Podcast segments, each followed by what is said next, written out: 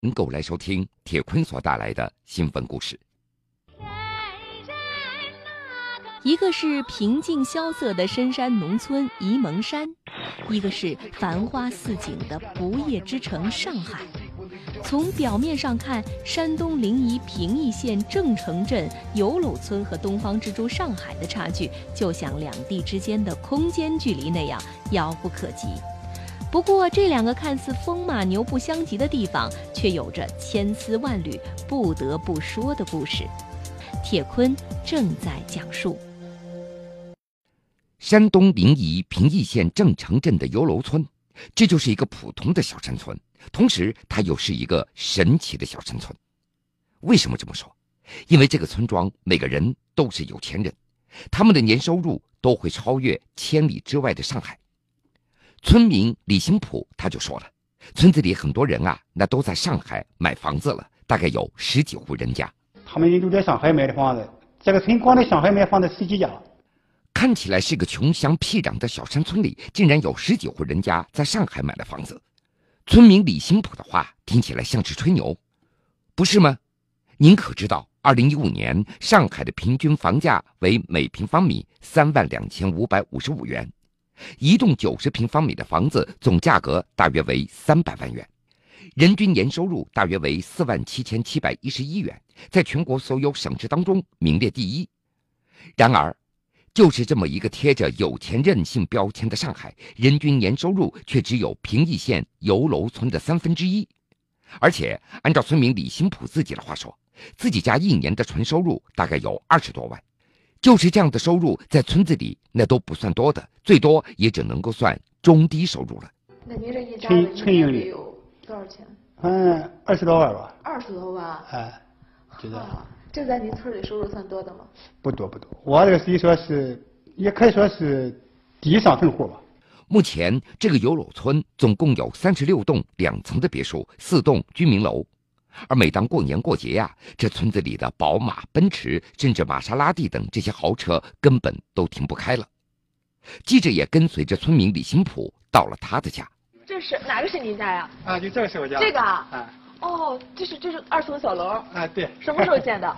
零七年吧。零七年建的。对，零七年春天。哦，挺大的呢，还。这得多少平啊？还可以吧，呃，两百多平。二百多平。嗯，这个小区里反正百分之九十有都都都有车吧。都有车。对，就是有好一点的，差一点的。好的吧，还都有宝马、奔驰。啊。这个有楼村到底有多富有呢？当地的村民有一个好玩的顺口溜，足以说明这个问题。顺口溜是这么说的：“这村的姑娘不好嫁，这村的小伙生不下。”什么意思呢？解释一下，因为这个村的村民太有钱了，这家里有姑娘的，一般小伙那都看不上，这小伙很难求亲成功，这时间久了，姑娘也就不好嫁出去了。但是村子里的小伙因为太有钱，他们根本不愁找媳妇了。那么，这个村子到底为什么这样有钱又任性呢？究其原因，还得从大上海说起。山东临沂平邑县郑城镇油楼村是三面环山，一面临湖。直到上个世纪九十年代末，油楼村才有了第一条通往外界的柏油水泥路，路面的宽度甚至还容不下两辆汽车同时会车。这个既没工厂、矿产，又不具备任何地理优势的深山农村，是如何在短短二十年的时间里做到了收入超越上海的呢？答案其实就和千里之外的上海有着很大的关系。四个字：沂蒙煎饼。让我们把目光投向上海。凌晨一点，躁动了一整天的上海刚刚开始安静下来。与此同时，来自平邑县郑城镇油楼村的李兴文一家六口准时起床了，为煎饼摊开张做着例行的准备。这是李兴文到上海摊煎饼的第二十二个年头了。每天凌晨三点，李兴文和老伴儿就会准时出现在地铁九号线的出口，烧旺炉子，支好摊位，等待第一位顾客的到来。凌晨四点，第一批顾客准时出现了。李新文将他们称为夜间上班族，这些上夜班的年轻人这个点儿也该饿了。这不，有客人来了，李新文赶紧就招呼起来了。香菜、葱、辣椒都要了。香菜要。豆浆要豆浆不要了。豆浆啊，拿两个豆浆，正好十块钱。听得出来，这又是葱花，又是辣椒，又是豆浆的，正好十块钱。凌晨五点的上海没有了白日里的繁华与匆忙，大家都在沉睡着。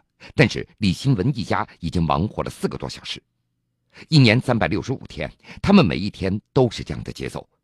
一张薄薄的煎饼也承载着这家人满满的希望。随着太阳的升起，第二批顾客，也就是我们常说的上班族，也准时出现了。李兴文的摊位靠近地铁出口和公交站牌，他看中的正是上班族这个客户的群体。泡香菜，哎，不要香菜，中这个不要，这个不要。哦哦，这个甜香的吧？在家里哪个菜？嗯，是好脆，而且里面夹了这个饼之后，嚼上去很酥很酥的。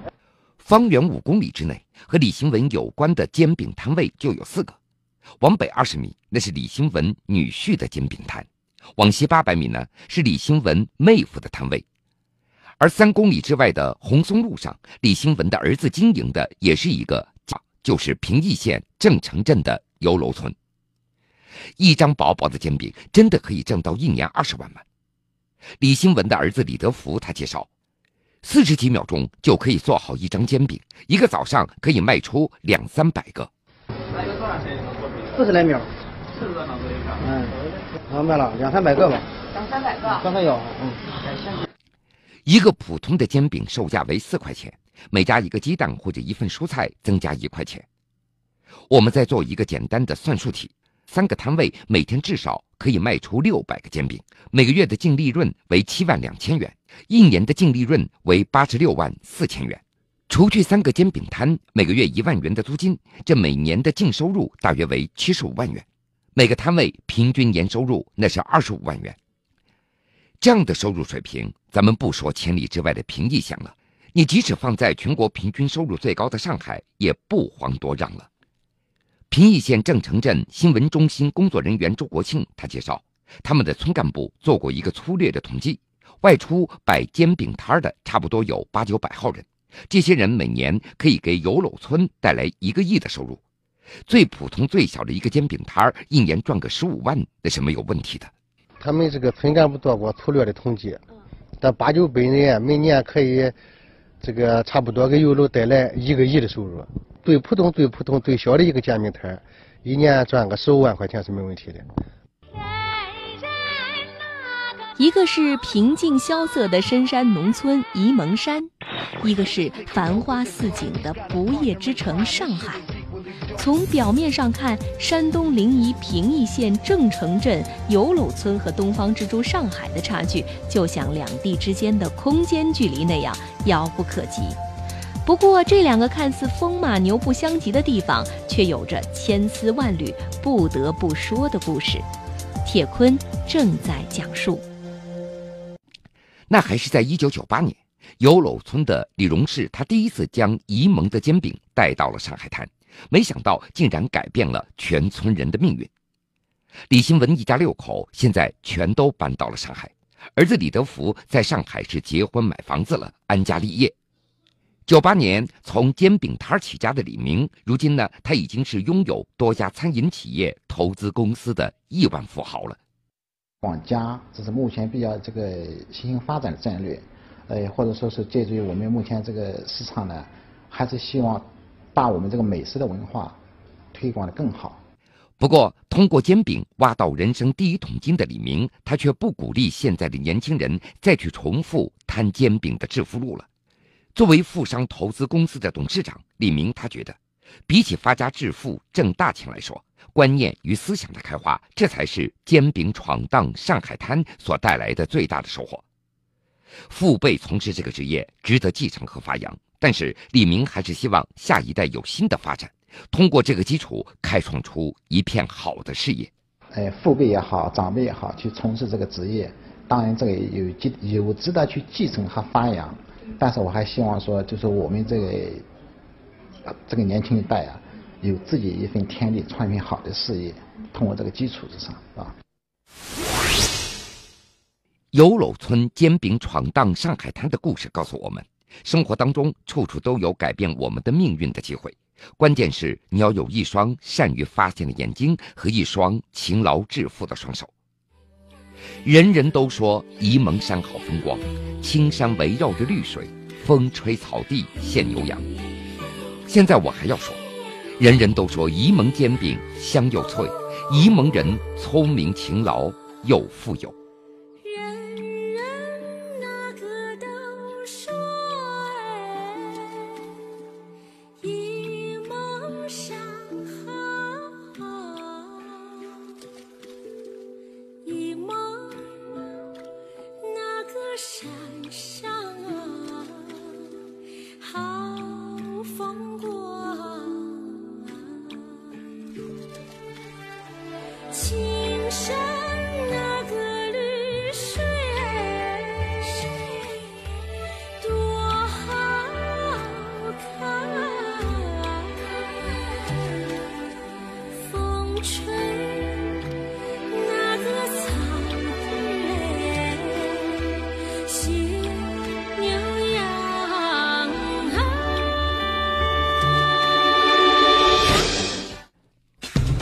从被判无期到当庭释放，现年三十一岁的女子钱仁峰，在监狱中度过了十三年青春。十二月二十一号下午，云南省高级人民法院纠正该院于十三年前对巧家县幼儿园投毒案作出的有罪判决，撤销了以投放危险物质罪对钱仁峰作出的无期徒刑裁定，改判钱仁峰无罪。钱仁峰被当庭释放，重获自由。铁坤正在讲述：还不满十八岁的他，就被云南省昭通市中级人民法院以投放危险物质罪被判处无期徒刑。那么，这个事件是如何发生的？中间又有什么样的波折呢？下面，咱们就把这个案情再回放一下。二零零二年二月二十二号，云南巧家县一家幼儿园发生了一起重大投毒案件。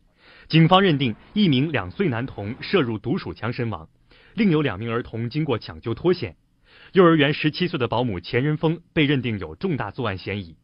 二零零二年九月，昭通市中级人民法院通过不公开审理此案，以投放危险物质罪判处钱仁峰无期徒刑，剥夺政治权利终身。宣判后，钱仁峰提出上诉。二零零二年十二月五号，云南省高级人民法院作出刑事裁定。以事情清楚、被告已认罪、定罪准确、量刑适当为由驳回上诉，维持原判。随后，钱仁峰入狱服刑。入狱后，钱仁峰仍然不断申诉，但一直没有转机。直到二零一零年四月，钱仁峰所在的监狱组织公益律师维权活动，钱仁峰向律师杨柱寻求帮助。他是一见到我就喊我，跟我说：“杨律师，你一定要救我，我冤枉。”二零一零年九月，钱仁峰的父亲委托杨柱对当年的投毒案进行调查取证和申请再审。二零一三年七月，云南省检察院调取了钱仁峰投毒案的全部卷宗，正式立案复查。今年五月四号，云南省检察院认为该案事实不清、证据不足，向云南省高院提出再审检察建议。同日，云南省高院决定另行组成合议庭进行再审。九月二十九号，云南省高院开庭再审此案。庭上，公诉机关称，经调查鉴定等现有证据，不能证明死亡男童有毒鼠强中毒症状。谭某、何某至今没有出现过毒鼠强中毒症状。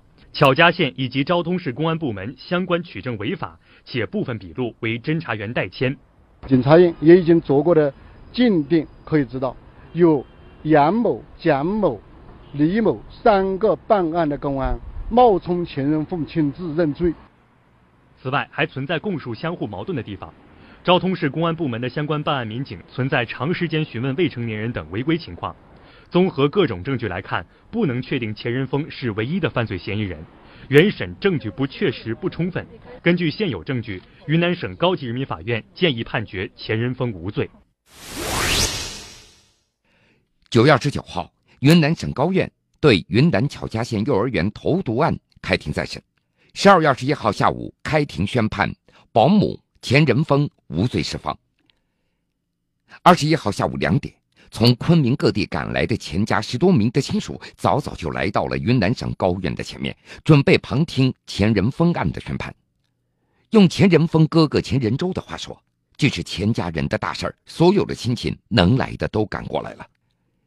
由于身体原因，钱仁峰的父亲无法亲自前来接女儿了。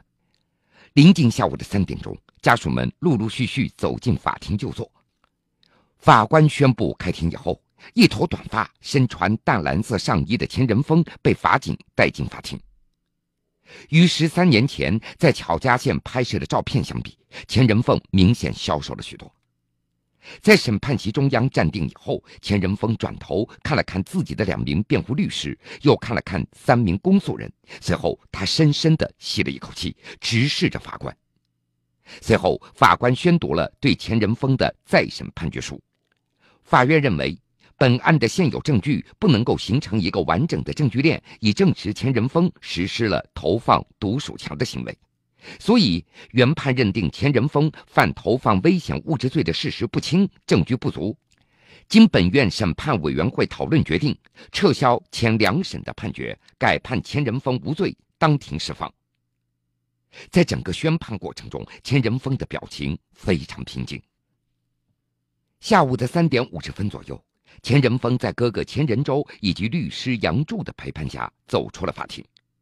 距离法院大门还有两百米左右的时候，看到法院门外车水马龙的大街，钱仁峰突然一只手紧紧握住了哥哥的手，另外一只则挽住了律师。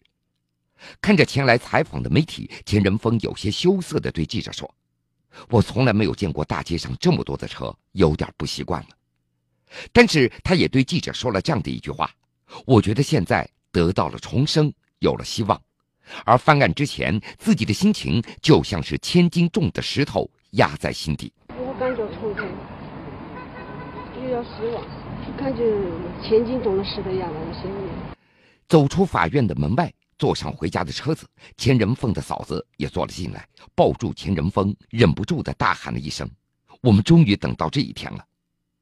听到这个话的钱仁峰也再也忍不住了，哇的一声哭了起来：“嫂子，我自由了！”当天晚上十点半，钱仁凤回到了乔家县。面对家人和记者，他也袒露了自己的心声。喊冤入狱这么多年，他一直没有放弃自己。他不仅坚持申诉，同时还获得了减刑，因为他在监狱当中学会了调节自己的心情，以平常心面对任何的变故。在法庭上，当听到自己无罪宣判以后，钱仁峰的情绪一直非常平静。用钱仁峰的话说。实际上，激动的时候已经过去了。在十二月十六号接到法院宣判通知的时候，是他最激动的时候。那天晚上，他几乎失眠了，也就睡了两个小时。也就从那天开始，钱仁峰就一直在揣摩自己的判决结果。一直到二十一号，钱仁峰几乎没怎么吃饭，只是每天喝点粥。自从自己被判入狱，十三年来，钱仁峰一直在喊冤申诉，并没有放弃。其实，在服刑的时候，很多人就劝过他认命吧。既然进来了，你就好好改造。可是钱仁峰却不这么认为，他觉得自己没有做的事情不应该由本人来承担责任。再到后来，通过在监狱当中学习看新闻，看到那么多无罪的都释放出来了，钱仁峰也就坚信自己一定能够被放出来。他相信活着就是希望，就是这样的一个信念一直支撑他。走到了现在，没有放弃。我相信活着就是希望，我就是因为这个信念，我一直活下来。有了这样的一个信念，所以大概是在二零零七年的时候，钱仁峰就给家里人打电话要求申诉。打那之后，他每天睡觉之前都会在心中默默的念上几句：“我是冤枉的，不能放弃。”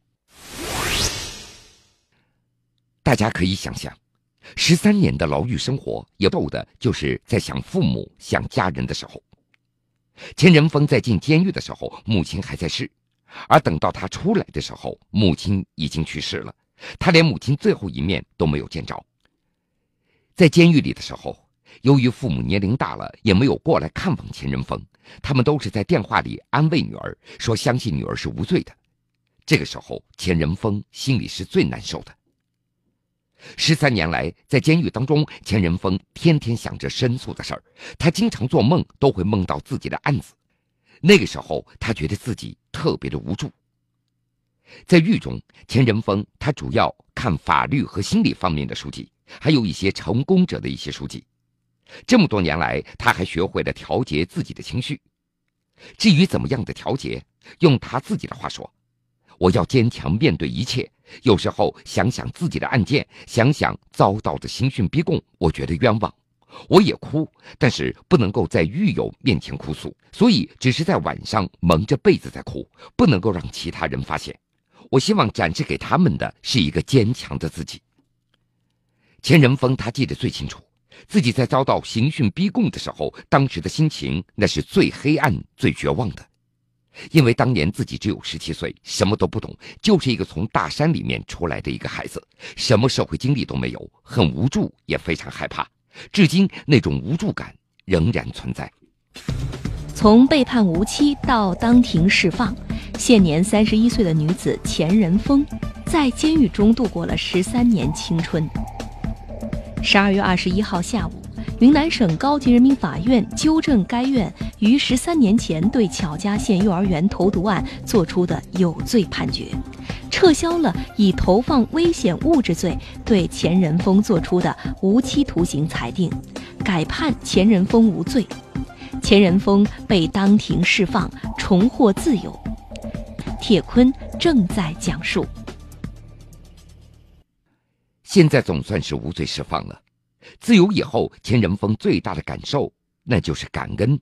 他要感谢自己的家里人，哥哥这些年所打工的钱，每次探监的时候都会拿给妹妹进行申诉。另外，钱仁峰还想感谢的就是自己的辩护律师杨巨。按照钱家人的说法，家里穷，请不起律师，是杨律师他们无偿的给了他们一家人这么多的帮助，才让钱仁峰能够出来。回到家了，钱仁峰做的第一件事情，他已经想好了，就是想到母亲的坟上去看看。当年案发的时候，钱仁峰只有十七岁，如今他已经三十一岁了。出来之后有什么打算？钱仁峰还不确定。现在他的心情有点复杂，但是他想好好的去生活。他非常幸运，之后他就准备申请国家赔偿。